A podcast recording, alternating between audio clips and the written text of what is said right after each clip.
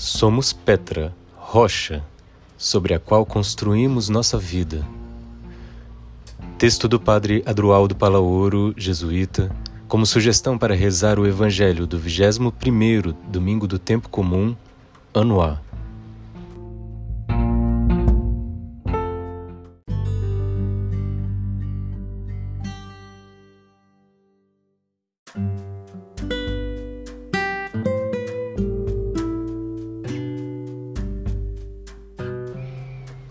Tu és pedra, e sobre esta rocha eu construirei minha igreja. Mateus 16, 18. O evangelho deste domingo nos situa num destes momentos em que Pedro, com sua habitual ousadia e rapidez, responde à pergunta que Jesus lhes dirige sobre sua identidade. Tu és o Messias, o Filho do Deus vivo. Diante da pronta confissão, Jesus o chamou em hebraico Kepas, o texto grego usa duas expressões, Petrus e Petra. Simão é por si mesmo um Petrus, pedregulho, cascalho. Mas, através de sua confissão messiânica, afirmando que Jesus é o Cristo, o Filho do Deus vivo, ele realizou uma missão essencial no princípio da Igreja. Assim, o mesmo Jesus acolheu essa profissão de fé e lhe chamou bem-aventurado, Macarios acrescentando que sobre a rocha da confissão de Pedro, Petra, edificará sua igreja. Por ter recebido uma revelação muito alta de Deus, o próprio Simão, que em si mesmo é Petrus, pedra movediça incapaz de ser alicerce, se converte de maneira muito profunda em Petra, rocha, firme, revelando-se o alicerce da nova comunidade. O texto distingue e vincula assim duas palavras fundamentais: A, Petros, Pedro masculino, pedra cascalho do caminho, B, Petra, rocha, feminino, no qual se expressa a revelação do Pai. Não foi um ser humano que te revelou isso, mas o meu Pai que está no céu. A realidade de Pedro está vinculada à sua história familiar, ao mundo conhecido ao qual pertence, à sua personalidade, é Simão, Petrus. No entanto, o olhar intenso e profundo de Jesus vai mais além, perfura essa realidade, descobrindo em Pedro a sua verdadeira identidade para a qual foi chamado a ser. Ao se abrir à graça, é Petra, Cefas. A missão para a qual foi chamado a ser, Pedro ainda não a conhece mas é um dom que lhe foi dado já desde antes de nascer. A acolhida de Jesus se expressa na palavra de verdade oferecida e não imposta, uma palavra que o leva a dialogar consigo mesmo e a aprofundar. Tu és Petrus, e sobre esta Petra construirei a minha igreja. Pedro aparece então como o primeiro discípulo que manifesta sua fé pessoal em Jesus e o Evangelho faz um convite para que cada pessoa, cada seguidor, seguidora, expresse para si mesmo qual é sua fé em Jesus. Como consequência, essa mesma fé que aflorou na primeira comunidade cristã é a que emerge e se prolonga ao longo dos séculos em cada seguidor, seguidora de Jesus, como sua, com sua fortaleza, Petra, rocha, e ao mesmo tempo com sua fragilidade, Petrus, pedra sem dogmatismos nem doutrinas, mas com a modesta manifestação de alguém que se sente interpelado, animado pelo modo como Jesus viveu e pelos estímulos que ele lhe deu para caminhar na direção da nova humanidade. Por isso, continua sendo decisiva a pergunta de Jesus: E vós, quem dizeis que eu sou? No entanto, não basta ter uma ideia clara sobre ele ou um conceito teológico apurado, mas viver em relação que se expressa como adesão a um estilo de vida cristificado. O segmento de Jesus não é questão de razão ou profundo conhecimento da cristologia. É questão de sedução, de atração, de paixão. Só podemos responder à sua pergunta com o coração. Se a pessoa de Jesus, seu modo de ser e viver, não provoca um impacto afetivo em nosso interior, o segmento vai se tornando estéreo e sem maiores implicações na vida. A pergunta sobre quem é Jesus para nós é fundamental para radicalizar nosso segmento e é fundamental para entendermos a nós mesmos. Cada um precisa se situar de maneira única e original diante da mesma pergunta feita a todos. Em muitas ocasiões, as perguntas nos ajudam a avançar mais que as nossas próprias respostas. As perguntas existenciais são provocativas e mobilizadoras, pois sacodem nossas vidas e despertam os recursos mais nobres e carregamos em nossa interioridade. Por isso, a pergunta que por Jesus se volta a nós mesmos. Perguntar por Jesus é perguntar por nós mesmos. Nesta rede de perguntas e respostas, o que está em jogo não é tanto a identidade de Jesus, mas a nossa identidade de seguidores, seguidoras seus e suas.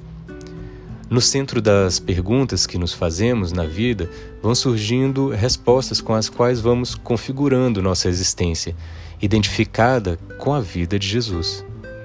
Mas hoje, talvez num gesto de ousadia e atrevimento, poderíamos inverter as, as perguntas. No Evangelho, é Jesus quem pergunta e nós respondemos mas agora somos nós que fazemos as perguntas a Jesus. Se ele está interessado em saber o que os outros pensam dele, também nós estamos interessados em saber o que ele pensa de nós. Senhor, que dizes que pensas em mim, de mim? Senhor, que pensas e dizes de mim como batizado, batizada e teu seguidor, teu, tua seguidora? Sou realmente essa imagem do homem, da mulher novo, nova, nascido da tua Páscoa?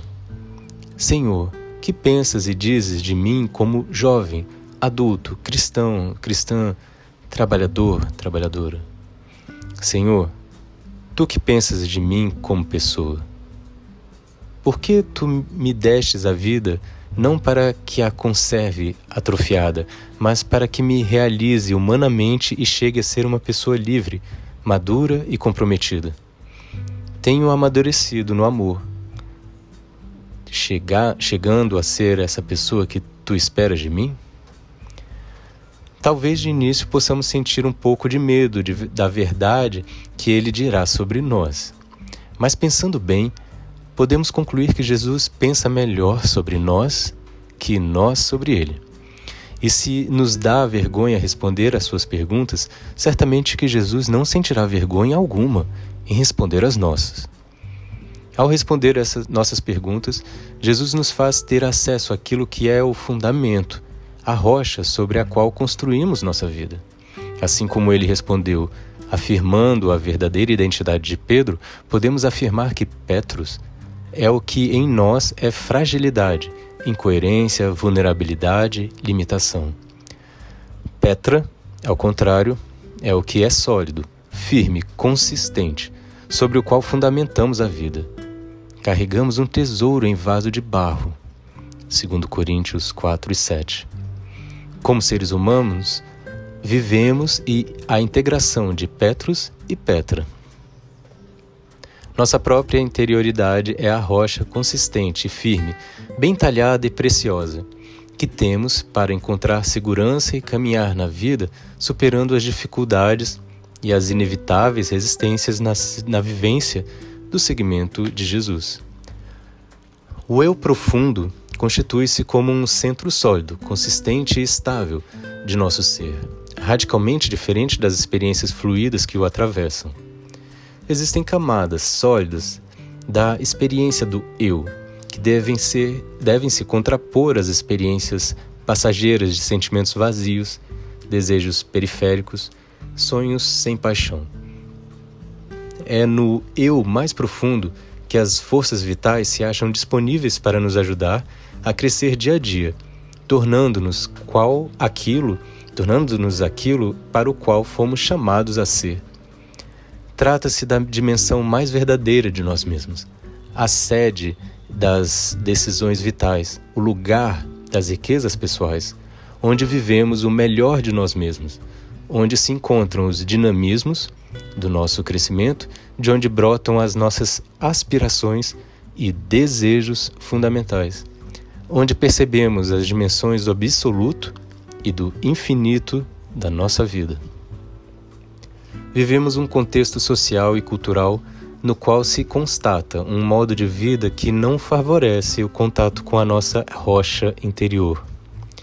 Seduzidos por estímulos ambientais, envolvidos por apelos vindos de fora, cativados pela mídia, pelas inovações rápidas, magnetizados por ofertas alucinantes, nós nos esvaziamos, nos diluímos, perdemos a interioridade e nos desumanizamos tudo se torna líquido: o amor, as relações, os valores, a ética, as grandes causas, diz Bauman. Diante dessa cultura líquida, é urgente gerar espaços que facilitem o acesso à rocha da interioridade. Possibilitar o retorno à base interior, onde é gestada a nossa identidade e as nossas opções mais firmes. Somos um mistério, no meio de mistérios, em um mundo de surpresas e de assombros.